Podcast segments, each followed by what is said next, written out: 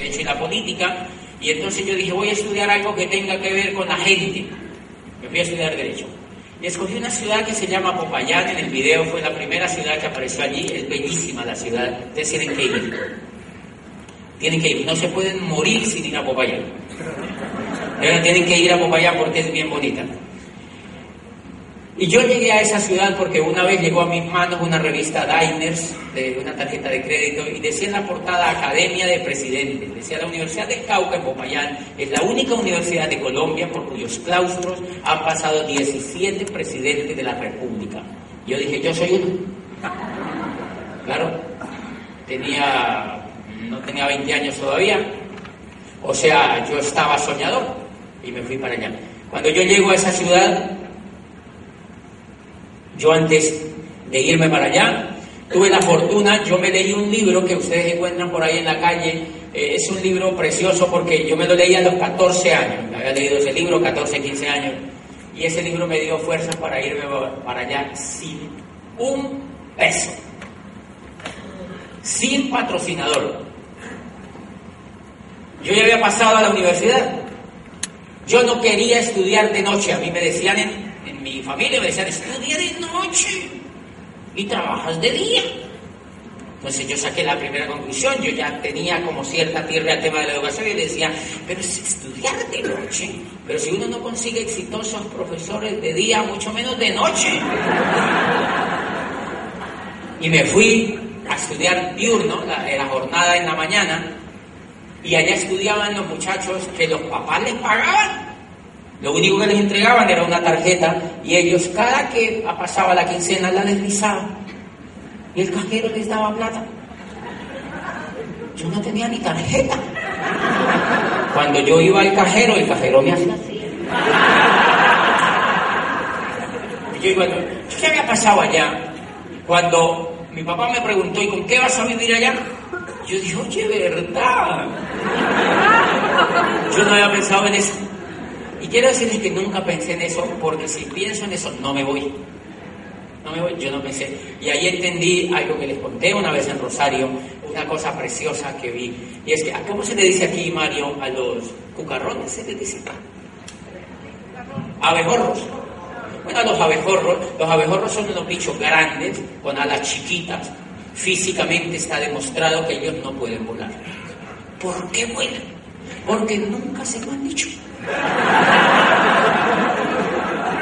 No se lo han contado. O sea que el día que esos abejorros vayan a la facultad,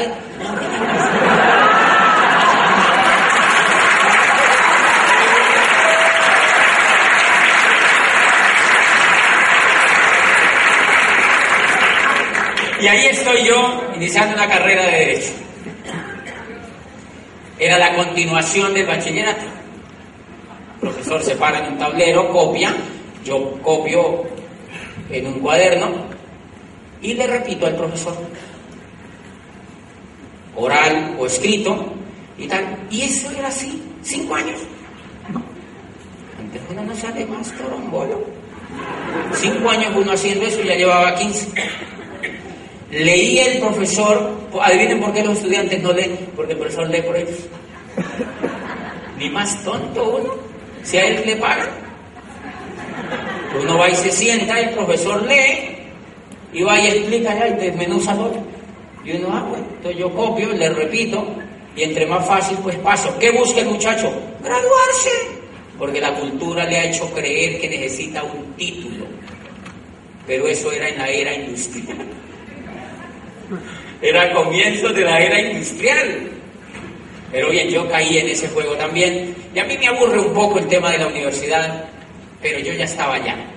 Un libro me había enseñado que las cosas que se empiezan se terminan siempre y cuando no estén tan equivocadas, claro, pero yo decidí terminarla y aprendí, no te digo que no, aprendí, no todo fue malo, aprendí. Si no hubiera vivido esa experiencia, pues hoy no podría hablar ni sentir lo que siento, ni ser tan directo con el tema.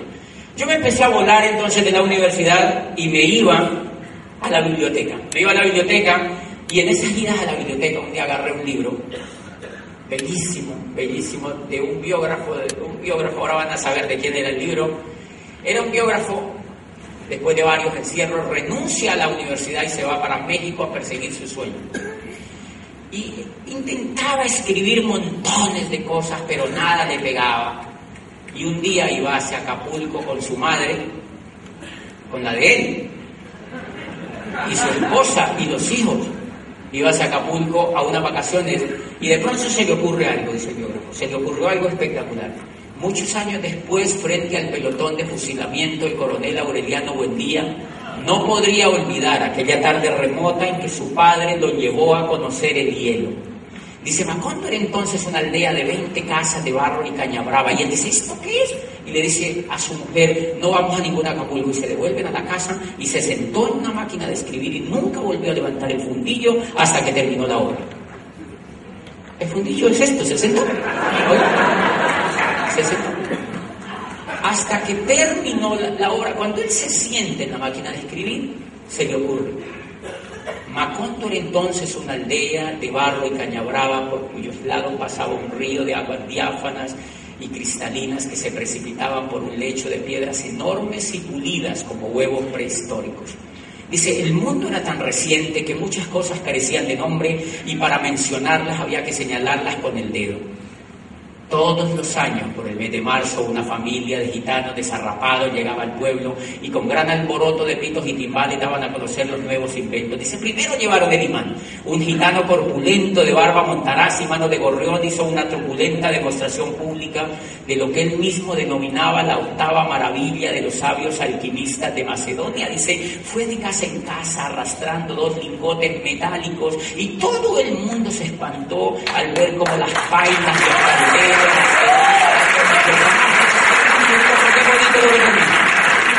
le dice que todo el mundo se espantó al ver cómo las palmas, los calderos, las cenazas y los anafes se caían de su sitio y cómo la madera se retorcía por el desespero de los cabos y los tornillos tratándose de desenclavar y cómo las cosas que hace mucho tiempo se habían perdido aparecían por donde más se les había buscado y se abalanzaban en desbandada turbulenta tras los mágicos hierros de Melquiades y dice, las cosas tienen vida propia, solo es cuestión de despertarles el alma, murmuraba el gitano con áspero acento.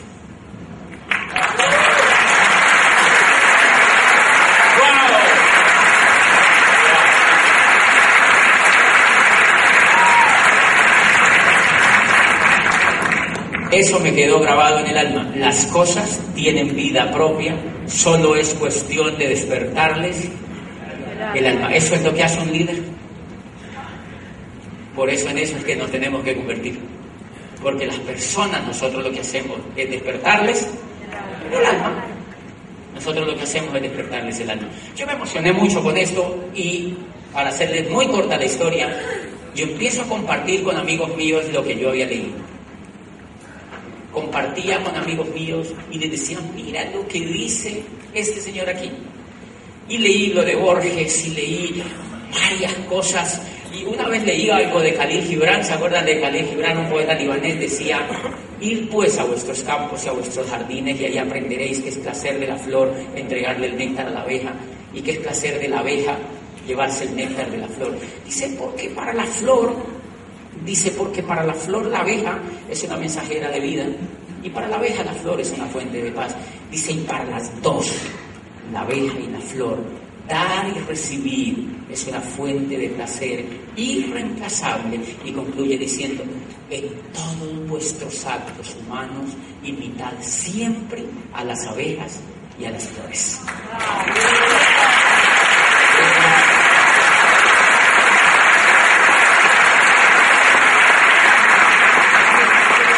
Decía el poeta, en todos vuestros actos humanos que si da, vas a recibir. Y eso me tenía emocionado. Eso me tenía emocionado. Y me empiezo a reunir con amigos, a darles lo que yo había aprendido. Lo que yo había recibido de los libros. Empecé a dárselo a mis compañeros de la universidad que tenían el coco seco de estudiar todos los códigos. Y era tanta las ganas de conocimiento que ellos tenían que se empezó a hacer una tertulia en Popayán. ¿Saben cuántos pasaron por esa tertulia? más de 4.000 muchachos en un lapso de unos 5 años. de 12 universidades. O sea, yo estaba ya pegado al PEC, al programa educativo. Yo ya estaba leyendo libros que transformaban los valores, que transformaban los principios y que transformaban el alma. Yo me empiezo a reunir con esto, pero toda la historia cae en que fíjense que a mí me emociona muchísimo esto. Y un día, eh, uno de los muchachos que estaba conmigo en las tertulias, eh, él era representante de los estudiantes de una de las universidades donde él estudiaba, estudiaba biología, una cosa así, y en esa reunión uno de los rectores de las universidades dijo que él necesitaba un vicerrector para la universidad de él. Yo me había graduado apenas, perdón, yo no me había graduado, había terminado asignaturas, pero no me había graduado porque los abogados necesitan un proceso, ustedes saben, aquí hay abogados, hay abogados, remisos. Pero yo no veo tantos abogados aquí un principal, son tan esquivos. Y entonces, eh, me había terminado las asignaturas, pero no me había graduado. El rector dice que necesitaba un, un vicerrector para su universidad, era una universidad privada mediana. Entonces el amigo mío que estaba en la tertulia le dijo, yo tengo uno. Yo tengo un amigo mío que es joven, que le gusta mucho a la gente y que él sería muy buen candidato para lo que tú quieres. Él estaba un poco menos avanzado en la carrera, entonces él no podía presentarse. Y me mandó a mí, bien chismoso. Yo fui y me presenté. Pero antes de presentarme yo no quería ir. Yo no quería ir. Porque, acuérdense por qué no quería ir. Porque yo venía leyendo. Leyendo. Yo quería ser un líder, yo quería dar, yo quería transformar algo. Yo tenía, que tenía como un sueño ahí represado que yo no sabía qué era lo que iba a hacer. Yo me quería ir para Medellín, a vivir, que Medellín es una ciudad preciosa. Y entonces, de todas maneras, fui y me presenté. Dije, me va a servir para algo. Me presenté y había una junta allí. Y me preguntaron, allá le dicen doctor a los abogados. ¿A qué también? Bueno, qué bonito se oye, ¿verdad? Entonces, yo, yo, yo, yo fui a la entrevista y me dijeron, doctor, ¿usted por cuánto trabajaría en esa universidad? Entonces yo pedí por encima de lo que pagaban, como para que no me contrataran. Yo no tenía muchas ganas de trabajar. Siempre ha sido así. Y entonces me dijeron, ¿y eso es negociable, doctor? Y yo le dije, sí, pero hacia arriba. ¿Por qué yo le doy esa respuesta? Porque había estado educando la actitud. Había estado educando la actitud. Tenía menos miedo. No tenía mucho miedo. Ustedes no han visto cómo cuando uno se emplea y deja de leer y deja de crecer como líder, a uno le da miedo. A uno le empieza a dar miedo porque como uno va a la televisión y ve televisión y la televisión le dice mataron a cuatro, mordieron a ocho, robaron a cinco, violaron a cuatro, las empresas se quebraron, echaron a dormir y entonces uno dice, ay, ¿a qué horas vienen por mí?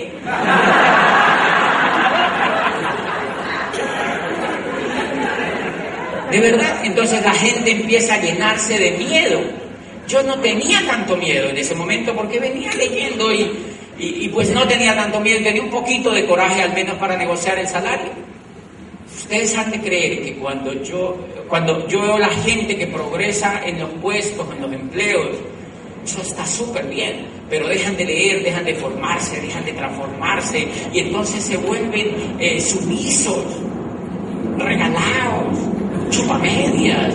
De verdad, uno se vuelve como, como, o sea, le dicen cualquier cosa y uno se queda callado porque le dan miedo. La gente se llena de miedo. El negocio normal de allá afuera es eso, mantener a la gente con miedo. Eso no lo hacen de manera intencional. Yo no digo que son un poco malos allá haciendo comerciales porque la gente le miedo. No, pero terminan haciendo eso. Por eso la gente, ustedes se dan cuenta que uno de lo que tiene que hacer con un empresario cuando entra en negocio, ¿qué es lo que encuentra uno un empresario? ¿Lleno de qué? De miedo. Y entonces, claro, fíjense que a mí me impresiona una cosa, a los pilotos los entrenan para perder el miedo. Es increíble, ellos tienen escuelas para perder el miedo, les enseñan mucha psicología y les hacen mucha terapia para perder el miedo. ¿Qué es lo que hacemos nosotros aquí? Perder el miedo. Porque lo que a uno lo detiene para progresar es el miedo. Porque usted se imagina un piloto con miedo, con 767 así, 300 personas atrás y el tipo de 30 mil metros allá arriba y decir, y se puso una nube.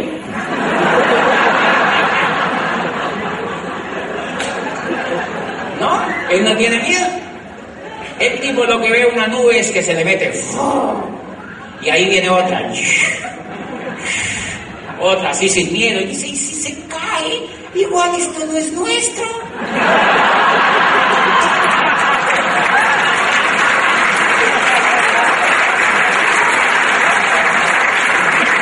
Es bellísimo el proceso que le hacen a los pilotos. Entonces,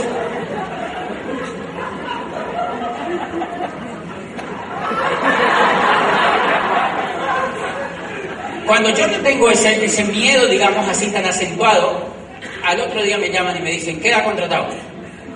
Obviamente yo no había pedido un millón de dólares. Era la ambición de un estudiante recién salido sin nadita que comer, sino frutas dulces, pan y queso, huevos. La pobre viejecita.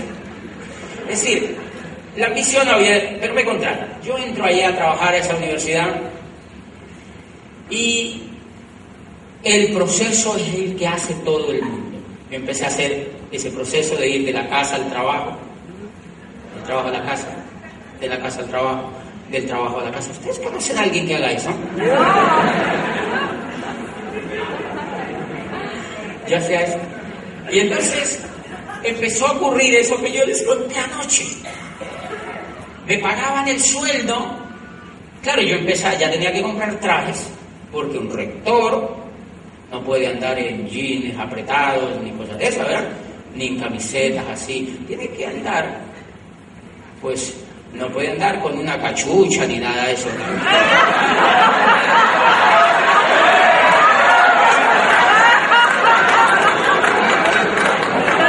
Una gorra.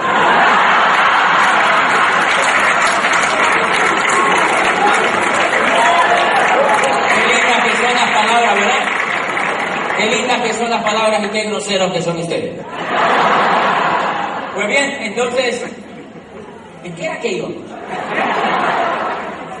yo empiezo a entender, voy a trabajar allí y veo que lo que me pagan yo empiezo a comprar los trajes, la corbata.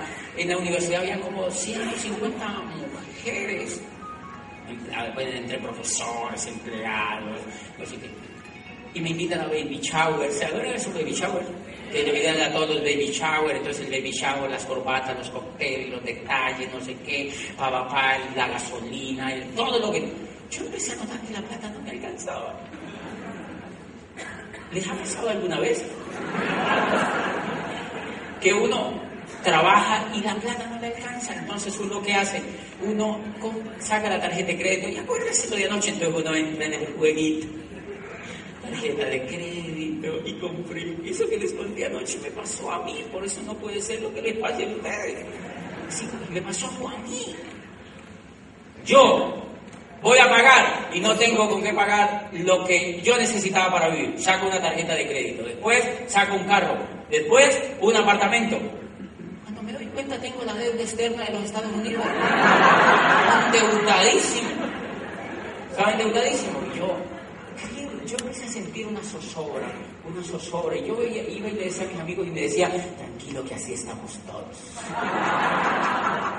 Qué lindo la gente le dice a uno, tranquilo, solidaridad del equipo. Pero a mí no me, no me terminaba de convencer de que eso fuera bueno.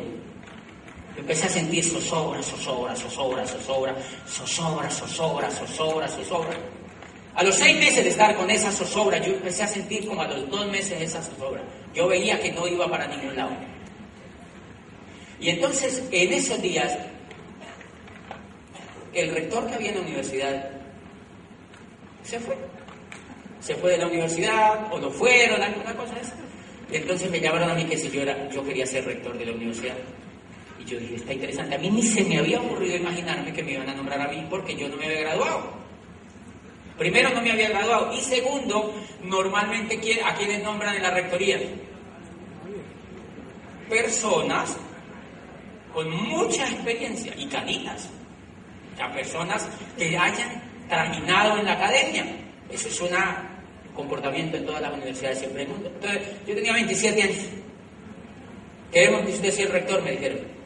Y yo, bueno, acepté. Se me acabó el tiempo y no he contado nada, mire. Entonces, no, no porque tengo aquí a Mario enfrente mío. Entonces, me, me hicieron olvidar.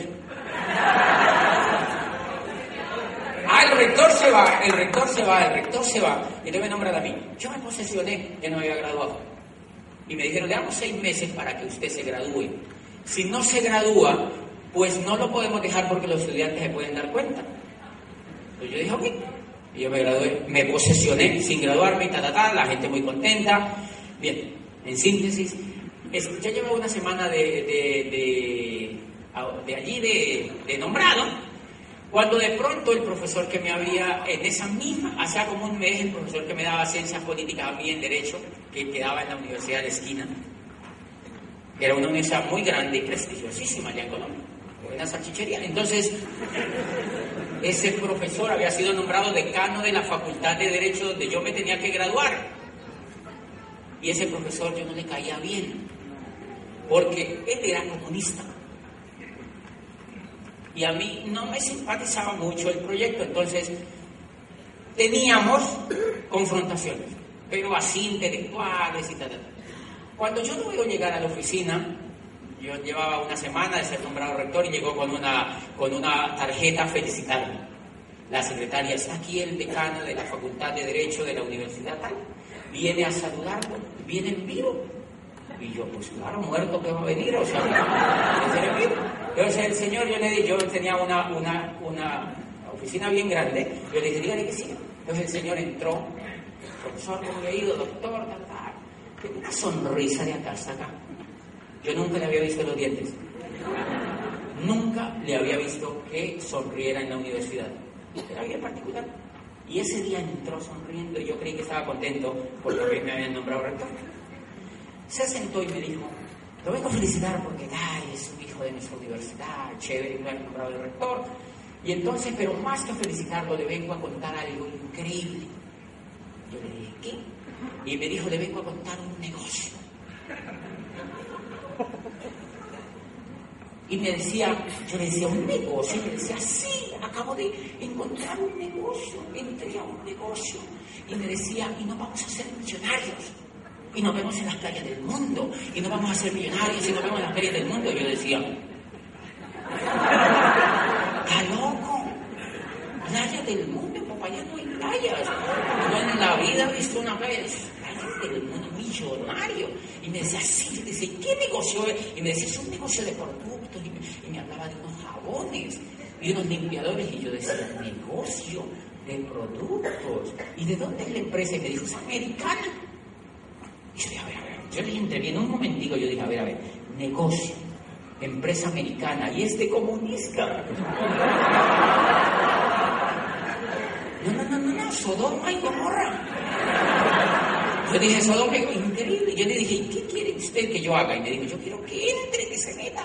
Y yo dije, además atrevido. ¿Que me meta qué? Y entonces yo le decía, ¿que me meta? ¿Cómo así? Si es que tú te inscribes. Y me, me, en un papel ahí, mamá. Yo no entendí nada. Si apenas estoy entendiendo. Yo no entendí nada, entonces yo le dije, ¿y tú quieres que yo entre? Me dijo, sí, yo quiero que seas socio mío. Y entonces yo en un instante pensé, yo dije, él es el decano, yo no me he graduado. Él es el decano, yo no me he graduado. Él es el decano, yo no me he graduado. Y firmé. Él me dejó una caja, eso llegó una caja, me acuerdo mucho que llegó una caja. A mí, a mí me encantan los perros, yo siempre te digo perros, y entonces en esa época tenía un pitbull así grande, ahora tengo uno así, ¿lo han visto en la revista? Sí. Bellísimo. Pues yo también tenía un pitbull negro en esa época que me lo robaron, todavía lo ando buscando. Entonces, ese pitbull cogió, bueno, agarró la caja. Eso es para los argentinos, que les traduzco. Agarró la caja la desbarató, tiró, yo creo que se comió el LO6 o un montón de cosas. Después de, sabía que era un LO6, yo nunca le puse cuidado a la tal caja. El Señor me había dejado un cassette para que yo le escuchara y me decía que me escuchara el cassette. Yo una vez puse el cassette en el equipo Y hablaba una señora, creo que era centroamericana, pero hablaba a toda mecha. Y así, y hablaba y hablaba. Yo, yo me imaginaba como una cotorra, así con un gritando. Entonces, claro, yo acostumbraba a los, a los, a los discursos circunspectos con, con los gobernadores y la rectoría. Entonces me viene a presentar una cosa. Y eso no sería. Por eso es que grabar CDs buenos. Por eso tú tienes que tener CDs buenos para prestarle a la gente. Yo apagué eso, yo no quise volver a saber nada. El decano me llamaba y me decía, contémosle a los amigos suyos. Y yo decía, no, qué vergüenza contarle, contarle eso a mis amigos. Decía yo, no, no, no. Yo nunca le salía a contarle eso a los amigos, hasta que de tanto insistir me llegó y me dijo, contémosle eso a los amigos, son los amigos y les contamos. Y yo le dije, decano, pero yo no me he graduado. Y él terminaba diciendo, nos vemos en la calle del mundo, no vamos a ser millonarios. Y así como muy, por eso la emoción hay que controlarla. La, la, inteligencia emocional no quiere decir que uno sea como un arbolito de Navidad. No es inteligencia de las emociones. No es entusiasmo desbordado. El nene estaba encendido. Y entonces yo, a mí me daba susto verlo ya. Entonces, me dice, contémosle a unos amigos. Y yo le dije, pero usted, ¿y no vamos a caer del mundo? ¿No vamos a ser millonarios? Y yo le decía, decano, pero ¿cuál es caer del mundo si yo no me he graduado? Y así, ¿cómo? Y me dijo, tranquilo, socio. No te preocupes, socio. Yo le dije, ¿qué puedo hacer? Y me dijo, no, pues pidamos los turnos para los preparatorios, para los exámenes. Se demoraban como tres meses en dar un turno para ir a presentar los preparatorios. A los tres días yo ya tenía mi turno. Mi socio, mi socio operante, la maquinaria. Y a los tres días fue y me presenté. Bueno, en fin, me presenté, me presenté, me presenté, me presenté, hasta que plum estaba listo y me gradué. ¿Quién me ayudó a graduar? Mi socio mi socio. Él fue a mi grado privado. Él fue a mi grado privado y entonces apenas yo me gradué me dijo, doctor, si ya se graduó, ya salió de ese estrés, ahora sí sigue la universidad, contémosle a sus amigos. Y entonces yo dije, oye, este me hizo un favor y me lo va a cobrar. Pero ya me daba pena. Entonces cité un grupo de profesores para que les contara del negocio. Y le dije, pero yo no les puedo contar. No, nosotros vamos, yo voy con mi y me dijo. Fue con un profesor de otra universidad. Eran tipos buenos haciendo esto. Pero perdieron el sueño. Después les cuento lo que quedó el sueño. Entonces, ellos fueron y dieron el plan ahí. Y entonces yo me acuerdo que yo cité 15 profesores que yo contrataba los que eran de libre nombramiento y remoción se llaman en Colombia. Pues eso quiere decir que uno las echa cuando uno quiere. Y entonces, yo invité 15, adivine cuántos fueron. 16. Se fue algún colado por ahí Ay, Dios mío. Entonces, llegaron ahí los 16 profesores. Yo no entré porque yo era agente secreto de este. Yo, entré hacia el fondo, yo me hice ahí al fondo, ellos no sabían que yo estaba en el auditorio. Y el profesor, el decano, hizo, dio en el plan el tablero, así como acá, dio el tablero y pintaba bolas. Pintaba bolas y decía, este eres tú, que metes a ti, que metes a ti, que te meten a ti, papá, pa, que te meten a ti. Y entonces nos vamos a la playa del mundo, nos vamos a ser millonarios, decían, vamos a la playa del mundo, nos vamos a hacer... Y los profesores así quietitos, allá adelante. Y yo en un momentico dije, o sea que yo, el rector, soy una bola de esas. Por eso yo nunca le presento el negocio a nadie con imagen de estructura piramidal.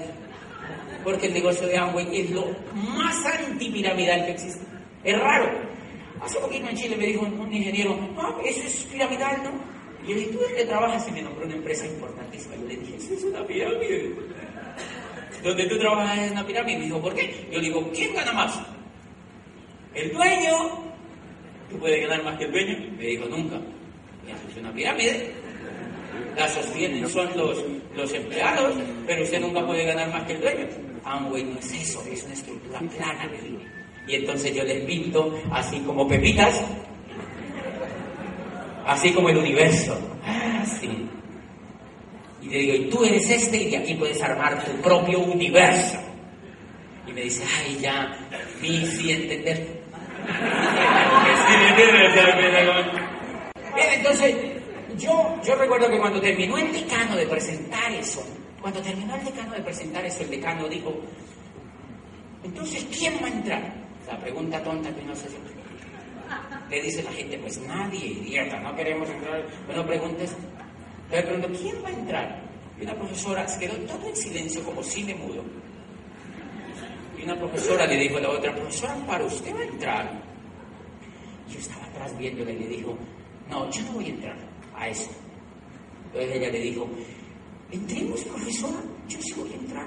Entremos, colaboremos al rector. No, no, no, yo vi eso y fallecí ahí. Yo salí con el rabito entre las piernas y me, para, me, fui para mi oficina y me metí en mi oficina. Nunca quise volver a saber nada de negocio porque tenía blandito el coco. ¿Te das cuenta? La gente se muere en el negocio porque tiene blandito el coco. Si yo ya hubiera leído alguna cosita, me hubiera oído cinco CDs, si yo ya hubiera oído de sueños, si yo ya hubiera oído lo que era Amway, no me había muerto. Y por ese detalle me tocó zumbarme ocho años haciendo algo que yo no quería hacer. Seguí trabajando allí. Completé tres años, el tercer, ah, no, cinco años. Cinco años y estaba tan desesperado porque yo veía que yo trabajaba, compraba y me endeudaba, trabajaba, compraba y todo lo que les acabo de contar. Yo no soñaba. Pero yo no estaba preocupado por no soñar, yo lo que estaba era perdido. Perdido. ¿Ustedes conocen a alguien perdido? ¿De verdad? Yo estaba perdido. Y entonces yo iba así, y yo no estaba, yo no soñaba. Yo me sentía raro conmigo mismo y me sentía que yo no estaba dando todo. Y claro, yo me desesperé tanto que me fui, me fui a presentarme a un doctorado en Europa. Me presenté a un doctorado y pasé. Y renuncié a la universidad. Pasé la carta de renuncia porque un ser humano, un ser humano que ande buscando otra cosa y ande perdido, nunca es feliz. Y el ser humano que no es mediocre no se queda ahí, sino que busca hasta que lo encuentre. Por eso ustedes están en esta convención. Porque no aceptan la realidad tal cual Y entonces me presenté a un doctorado y me voy a Europa por cuenta mía, como me había ido a Popayán hacía tantos años, ¿se acuerdan? Y Juanitico. Y voy llegando a Europa yo en un frío. Y todos los muchachos que estudiaban en la universidad eran becados. A mí me becó el gobierno argentino, a mí me becó la reina Sofía, a mí me becó el príncipe de Bulgaria, a mí me becó mi madre, a mí me becó no sé qué. Y yo decía, ¿y a mí quién me becó? Otra vez estoy autobecado. Pero ahí estaba, persiguiendo un sueño. Estaba buscando algo, estaba buscando algo, estaba buscando algo. Y un día yo me acuerdo que estaba haciendo una cola para pagar una asignatura y, un español que estaba en esta cola me saludó y me dijo, ¿tú de dónde eres? Y yo le dije, yo soy de Colombia. Y me dijo, ah, eres de América. Y yo, ay, no saben que existe mi país. ¡Qué susto! Y entonces yo le dije, sí, soy de América. Y me dijo, ¿y a qué has venido a Europa? Y yo le dije, yo vine a Europa a estudiar un doctorado. Y se le abrieron los ojos y me dijo, ¿y qué has venido de Europa, de América a Europa a estudiar un doctorado? Yo le dije, sí. Al ratito le pregunté, ¿y tú qué haces?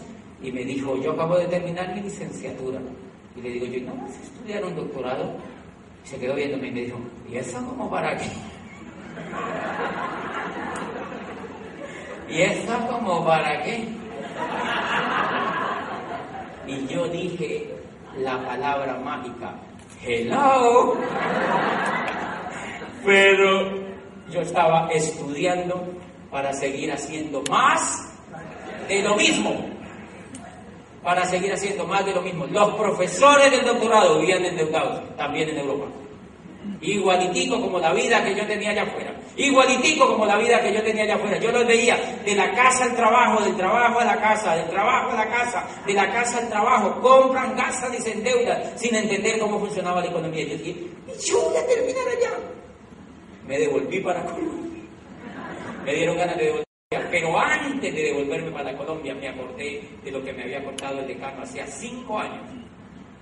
¿Saben qué perdí en ese momento? La esperanza.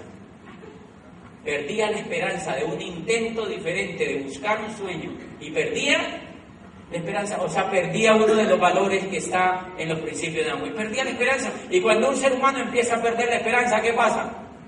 Lo pierde todo. Yo estaba a tiro de perderlo todo. Y entonces yo me acuerdo que el decano me había dicho que nos vemos en la playa del mundo y nos vamos a hacer millonarios y que no sé qué. Y que yo me acuerdo que él me había nombrado un tal Amway.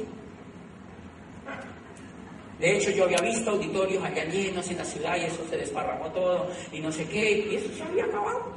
Y yo decía, oye, ¿y eso qué era? Y me voy a Amway, eh, en el Hospital de Obregón, en España, donde queda la oficina, y eso así, muy bonito, muy lindo. Y yo me fui y le dije a un italiano que iba conmigo, a mí me lleva allá, yo quiero ir allá. Y yo me fui allá y le dije a la muchacha que atendía el servicio al cliente, las personas que atienden el servicio al cliente, le dije a la niña, yo soy colombiano, estudio un doctorado aquí y yo quiero hacer el negocio de agua. Y me han dicho que es muy bueno. Ay, Dios mío, ¿de dónde yo me saqué eso? Y la niña me dijo, claro. Yo le dije, yo quiero que tú me contactes con las personas que tienen más éxito aquí en España para yo poder hacer el negocio. Y me dijo, claro, le voy a comunicar con doña María. Le voy a dar el teléfono a doña María. Ojo, es un nombre ficticio, no la vayan a buscar ni nada, que ese nombre, y yo le cambié el nombre. Le voy a comunicar con doña María. Y yo le dije, ok, me dio el celular. Pero antes de darme el celular me dijo, le voy a dar estos paquetes de catálogos. Y me dio un paquete así de catálogos. Yo me fui para el piso donde yo vivía. Cuando yo llego al piso donde yo vivía, yo me sentí así. Y yo me sentí así, yo veía en los catálogos jabones, desodorantes, champú, crema de dientes, crema de afeitar. Yo me puse allí, yo dije, es rector universitario, columnista de prensa, abogado, estudiante de doctorado. Estoy a punto de caer a la venta por catálogo. Qué bajo he caído, decía mi corazón. Qué bajo he caído. Me sentía terrible. Se imaginan cómo me sentía pero estaba buscando algo. Me paré de allí y me fui a la cita con Doña María. Doña María me llevó a su casa. Y yo notaba que ella, pues me presentó a su esposo y tal, los niños y tal, y eran queridísimas personas. Y siempre que yo iba me daban maní. En un platito me daban maní, yo comía maní. Yo comía maní y me explicaban y no sé qué y ta, ta, ta, y me mostraban la página y me daban maní. Y yo fui como unas cuatro o cinco veces y me daban maní. Yo en algún momento llegué a pensar, ¿será que el negocio es comiendo maní? y entonces yo el Señor siempre decía, esto en España va a explotar. Esto va a explotar, esto va a explotar, esto en España va a explotar, esto va a explotar. Esto en España va a explotar, este es un negocio impresionante, esto va a explotar, esto va a explotar, esto va a explotar, decía el señor. En españolísimo decía, esto va a explotar, y la mujer decía, sí, esto va a explotar. Esto va a explotar, decía el señor, esto va a explotar.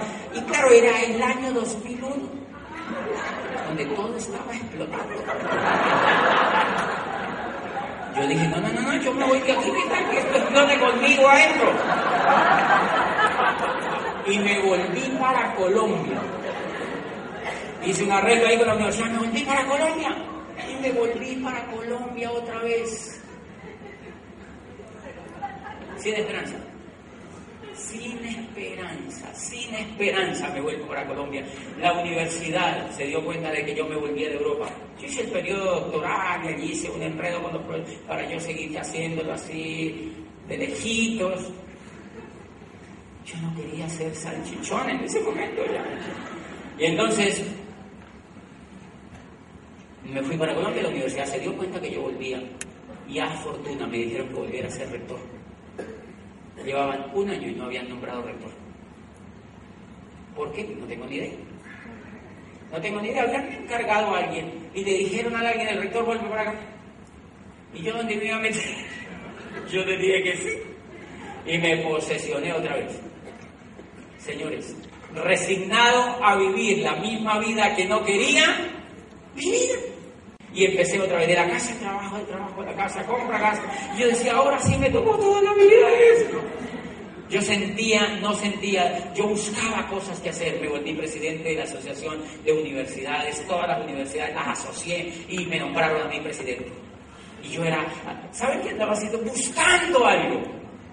Buscando algo, buscando algo. Y yo muy en el interior decía, debe haber algo para mí, pero debe haber algo bueno para mí, debe haber algo para mí. Yo pensaba, debe haber algo bueno para mí. Yo no sabía qué era. Ya había descartado dos veces el Tanahuay. Ya había descartado agua y dos veces. Señores, sigo en esa carrera. Compra, gasta y me endeudo, sin esperanza. Tres años más, tres años más. Sin un sueño. Sin un sueño. Y entonces, un día, iba pasando Gustavo Ramírez, que yo lo había visto en la época del decano. Hacía ocho años lo había visto en las tales reuniones de AMLO. Y lo vi pasando así, iba bien disfrazado pues con traje. Y yo le dije, Gustavo, me dijo, oye, te estaba buscando. Dijo, te estaba buscando. Yo supe que te había vuelto de Europa, pero no he podido hablar contigo, es complicado porque es mucha complicación. Y entonces, dije, te estaba buscando. ¿qué estás haciendo? Me dijo, ando haciendo un negocio. Y te tengo en la lista y quiero hablar contigo. Y yo dije, ay, por fin alguien me entiende. y entonces yo le dije, mañana lo espero a. La gente de afuera creía que yo era exitoso. La gente de afuera creía que yo era exitoso porque confunde jerarquía con éxito. Nadie se atrevía en Popayán a darme un plan a mí porque creían que yo era prepotente, que yo iba a despreciar y que yo no iba a escuchar. Nadie se atrevía. Todo el mundo me tenía lista, pero nadie se había atrevido a darme el plan. Y Gustavo me dijo, yo quiero hablar mañana con usted. Le dije, lo espero las nueve. Fue y me dio el plan así. Y fue y me dio el plan y me dijo, ¿saben qué me dijo? Una de las cosas impresionantes que a mí me pasaba era que cada dos años a mí me renovaban el contrato. Y cuando llegaba la renovación del contrato, me lo habían renovado cuatro veces, cada que llegaba la renovación del contrato, era un sufrimiento, porque había que hacer lobby, porque esos cargos son calientes. Entonces, al principio todo lo renovaban, pero después ya no lo renovaban, después decía, ¿cómo me quito esto de encima? Bien. Y entonces Gustavo fue y me hizo un cuadro y yo le dije, ¿uno cómo gana plata ahí? Y me hizo un cuadro y me mostró, el escoltador, y me mostró cómo se ganaba plata. Y yo le dije, ¿en cuánto tiempo yo me puedo ganar lo que me gano aquí de rector? Y me dijo, en unos seis meses. Yo le, a mí se me iluminaron los ojos. Yo le dije, ¿en serio? Me dijo, sí. Y entonces me siguió contando y me dije, listo, arranquemos. Yo firmé en el negocio. Él dice que él casi se orina de la emoción, dice, porque firmó, yo no andaba buscando, yo le firmé en el negocio y se fue. Él después volvió, yo me quedé, me mostró la página, yo entré y yo mismo empecé a preguntarme, mira, pero ahí está Colsádica, está la empresa no sé qué, y él me decía, sí, ahí está, no sé qué, él me empezó a dejar que yo descubriera el negocio. De pronto se acerca un día y me llevaba unos cassettes para que yo escuchara, pero yo no tenía que escuchar cassette. Yo le dije, yo no tengo que escuchar cassette. Y entonces me dijo, bueno, eh, escúchatelo, se llevó un equipo que yo tenía en mi casa, lo llevó a arreglar, el equipo casi se pierde, nunca lo puedo arreglar, lo desbarataron y no lo pudieron armar casi, no pudieron escuchar los cassettes, y entonces de pronto él me lleva CDs, y me llevó unos CDs, y el primer CD que me lleva se llamaba De nada sirve la técnica si no hay perro.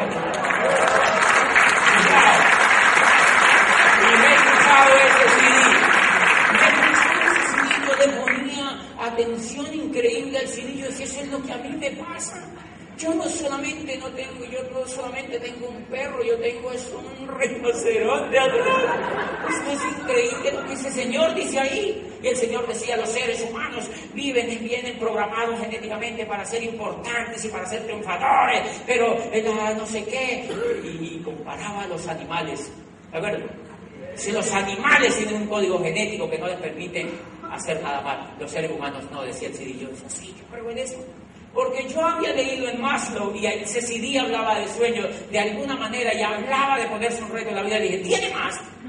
Y me prestó uno que llamaba Primer Diamante en Colombia, de un muchachito que se llama Alejandro Hillera, el primer diamante de Colombia. Y entonces decía el muchachito, cuando yo entré a ese negocio, yo entré y lo hice y me hice diamante porque yo no quería terminar donde todo el mundo termina. Decía, yo estaba harto de ver gente que terminaba donde todo el mundo termina y decía, porque yo evalué el estilo de vida de una gente que lleva 20 años haciendo esto con el estilo de vida de otra gente que lleva 20 años haciendo las carreras y yo dije, nada que ver. Dice, y por eso me dice Diamante, y decía al final, si usted quiere llegar a un lugar distinto, tiene que hacer algo distinto. Y yo dije, wow, ese es mi héroe.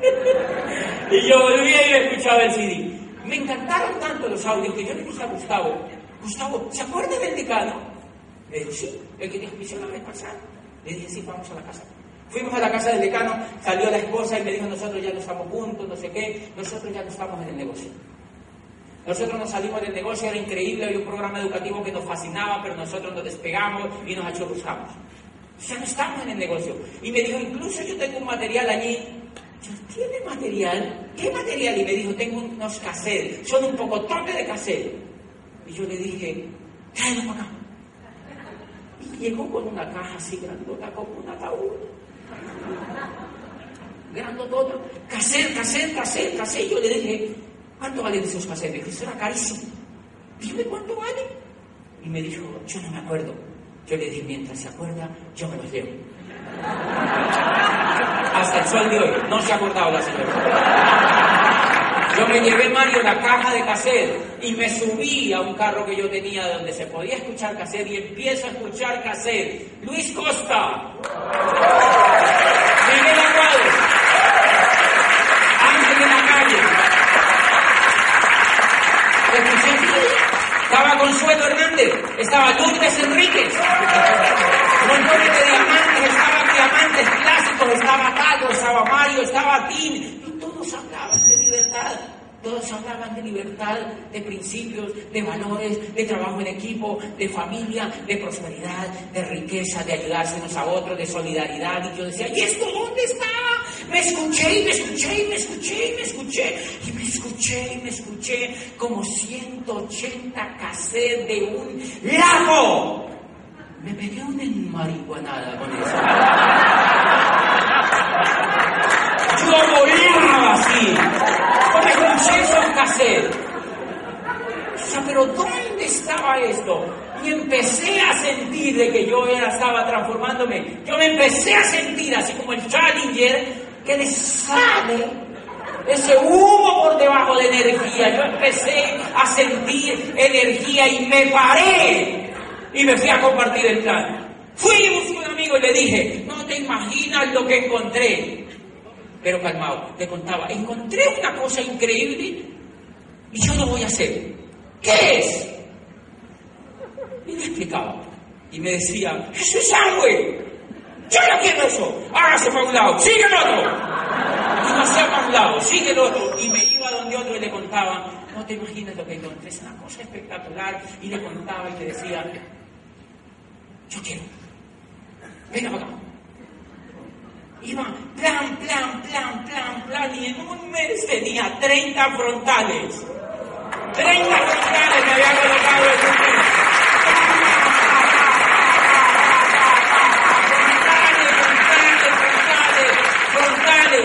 Si tú no estás no estás escuchando los clásicos, los CD, los líderes, el sueño, el sueño, el sueño, el sueño, el sueño, el sueño, el sueño, el sueño.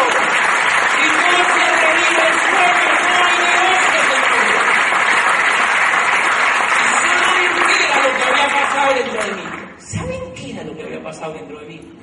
Que el sueño estaba dormido y esta gente lo estaba despertando. ¿Saben, señores, lo que eso significa y lo que entendí después? Lo que Sergio Rivera en ese CD decía, de que los animales genéticamente venían programados para hacer trabajos mecánicos y que los seres, los animales no sueñan. Los seres humanos sí. Miren lo que me había puesto a mí hacer la educación. de la casa al trabajo, del trabajo a la casa, del trabajo a la casa, de la casa al trabajo, compre, gaste y se endeuda. Yo pienso, ¿qué es lo que hace un cerdito?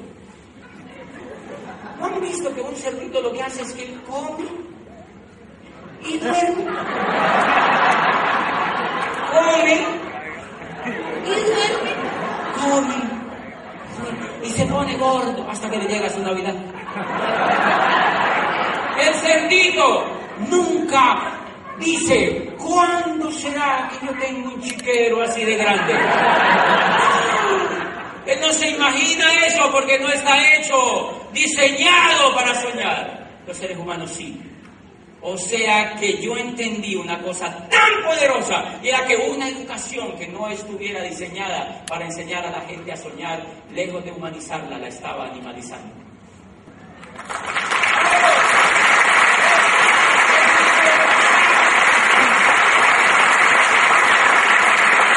Y de repente llega esta educación y entra a mi vida. De repente llega y escucho valores, libertad, familia, prosperidad y empiezan a entrar estos valores. ¿Qué estaban haciéndome esos valores? Educándome, humanizándome, humanizándome, educándome, elevándome, haciéndome mejor ser humano, convirtiéndome en lo que la educación y allá afuera no me pudo convertir, en un ganador.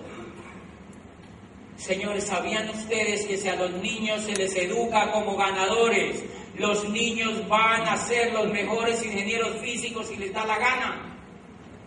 van a ser los mejores yo no estoy en contra de las profesiones. No se entienda así. Yo lo que estoy en contra es de que animalicen a la gente. Que no le enseñen a un cirujano a ser soñador. Que no le enseñen a un arquitecto a ser soñador. Que no le enseñen a un ingeniero civil a ser soñador. Hace poco me reúno con un grupito de ingenieros civiles y yo les digo, ¿Qué cosas más horribles diseñan? Unos apartamentos con una ventana así chiquitas como si fueran a vivir marranitos allá adentro. Ustedes no saben que lo que van a vivir es la vida allá dentro de los seres humanos.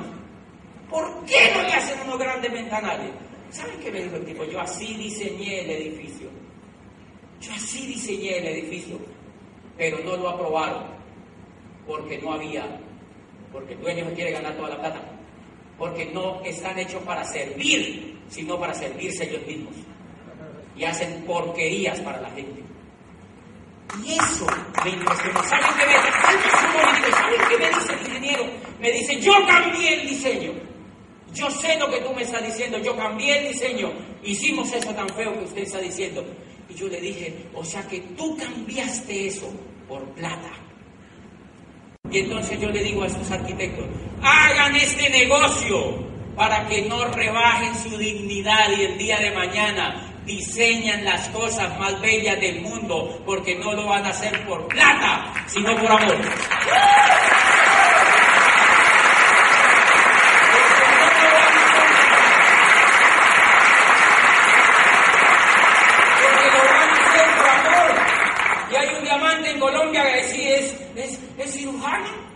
Diamante y él sigue haciendo cirugías.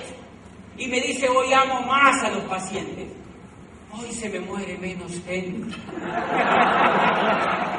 Porque opera con amor, porque no lo hace necesariamente por dinero. ¿No les parece que ese es un estilo de vida de los seres humanos? Trabajar las cosas porque los hacemos con amor. En este negocio me formaron a mí como un soñador. Y entra esa información a mi vida y empieza a formarme como un soñador, como un soñador, como un soñador, a soñar, a soñar, a imaginarme, a imaginarme, a humanizarme, a humanizarme, a humanizarme. Y los hijos de mi Aplan, por eso yo lo comprendo y mucha gente no puede comprender eso. Los hijos de mi Aplan tienen tres muchachitos, bellísimos, así chiquitos, y los muchachitos están leyendo desde los 10 años los libros de este negocio. La magia de pensar en grande. Queremos que sea rico. La magia de pensar en grande. Están formándose como ganadores.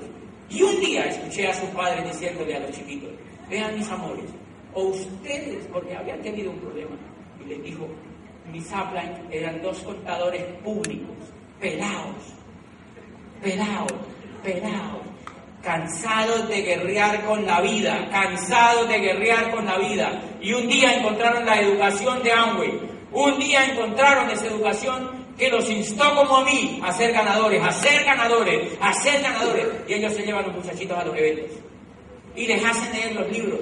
Y estos muchachitos son increíblemente diferentes a los demás muchachos, porque leen los libros que hicieron triunfar a los papás. Yo un día les estaba hablando a los muchachitos y les dice, vean mis amores, o ustedes aprenden a ganar en la vida o los meto a la universidad. Porque no es lo mismo educarse para ser un ganador que tener ese coco lleno de información. No es lo mismo. Ser un ganador no es ganar dinero solamente. Ser un ganador es transformar la realidad. Ser un ganador es enfrentar las situaciones. Ser un ganador es disfrutar con las crisis. Ser un ganador es decir, tráigame otro problema que yo lo resuelvo. Que se caiga la economía, que yo gano aquí. Que suba la economía porque yo también gano aquí. Que se quiebre, que se quiebre, porque yo levanto lo que haya que levantar. Esa es una mentalidad de ganador. Señores, ¿dónde enseñan eso si no aquí en este negocio? ¿Dónde enseñan eso si no aquí en este negocio? ¿Dónde? En un sitio allá afuera donde enseñan este tipo de cosas. Voy a decirle un sitio donde enseñan este tipo de cosas. Hace poco, y nos fuimos, nos, me invitaron, me invitaron a dar una conferencia, una charla de esta de diamante en, en inglés. Bueno, en una ciudad de habla inglés. Y yo acepté, yo no sabía. Entonces, cuando me dice la persona que me invitó, ¿usted habla inglés, verdad? Yo le dije, no. No sabes nada de inglés. Yo le dije, no sé decir hello. Y entonces le digo al que le ayudaba, ok, hay que ponerle traductor hay que ponerle traductor. Y fui allá y hicimos la convención, me pusieron traductor, punto. Y aprendí otra cosa, señores. Si usted, usted, ponemos a los muchachos, aprende inglés. Tienes que aprender inglés. Pues le pregunté a un muchacho, le di el plan y me dijo, no, es que yo trabajo en una multinacional y me van a mandar a Londres a aprender inglés y cuando venga me van a ascender. Yo dije, miren este, ya lo explotan en español, ahora quiere que lo exploten en inglés. El problema no es hablar inglés, sino ser un ganador.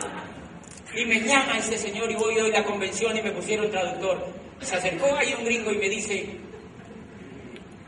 tú no estás hablar, estudiando inglés. Yo digo, mí no importar.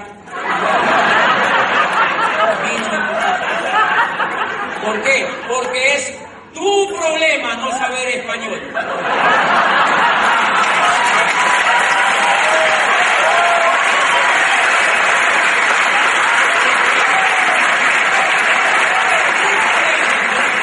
El problema no es hablar inglés, sino ser. Señores, tenemos el mejor negocio para aprender, para educarnos, para elevar a los seres humanos, para sacarlos de la mediocridad, para hacerlos elevar por encima de la rutina que el mundo tradicional e industrial metió al 100% de la gente, señores. Los insto a que se hagan diamantes solamente para que hagan lo que yo hoy estoy haciendo, ayudar a otros a que entiendan lo mismo que yo entendí. No se imaginan lo impresionante y lo que me conmueve en México un día dando una charla y se acercó una mujer llorando y me dice, gracias por haber venido, gracias por haber venido a México, porque hoy descubriste mi sueño con lo que dijiste. ¿Cuánto vale eso? Por ir a una ciudad como Tampa y me está esperando una delegación como de 50 personas en el aeropuerto con bandera de Colombia. Quiero compartirles un minuto de lo más lindo que me pasó cuando califiqué a Diamante para que te imagines llegando a Diamante por tu familia, para que te imagines solamente. Cuatro mil personas. Sueño, un sueño de estar con la familia, un sueño de estar con los seres que amas, un sueño de hacer lo que tú quieres hacer. ¿Dónde está mi hermano? Por aquí debe estar mi hermano y yo lo traje para que estuviera en esta convención. Porque, porque uno a esta convención, él tiene cuatro niños y uno, y yo amo a esos niños, yo hice este negocio por ellos. Yo hice este negocio.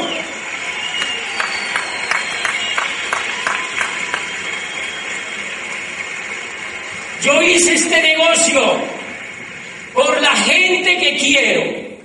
Yo hice este negocio para que a ellos nunca, nunca les falte nada. Para que ellos nunca vayan a sufrir. Yo hice este negocio por la gente que quiero. Y cuando yo voy a una casa y les cuento el negocio, yo quiero que ellos sueñen. Porque me parece que si yo les ayudo a soñar, ellos van a encontrar el camino que yo encontré.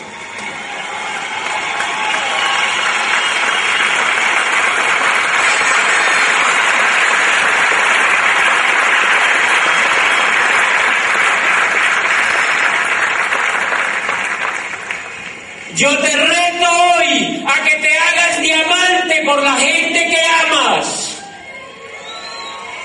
Yo te reto hoy a que te hagas diamante por los hijos que tienes en la casa. Yo te reto a que te hagas diamante por tus padres. Yo te reto a que te hagas diamante por la gente que está esperando allá afuera que tú le des una esperanza en la vida. Yo te reto a que te hagas diamante para que ayudes a otras personas. El día que tú te hagas diamante, le vas a hacer un aporte a este país impresionante por encima de todos los que se quejan. El problema de este país es la pobreza. Y cuando tú te hagas diamante, va a haber un pobre menos en Colombia.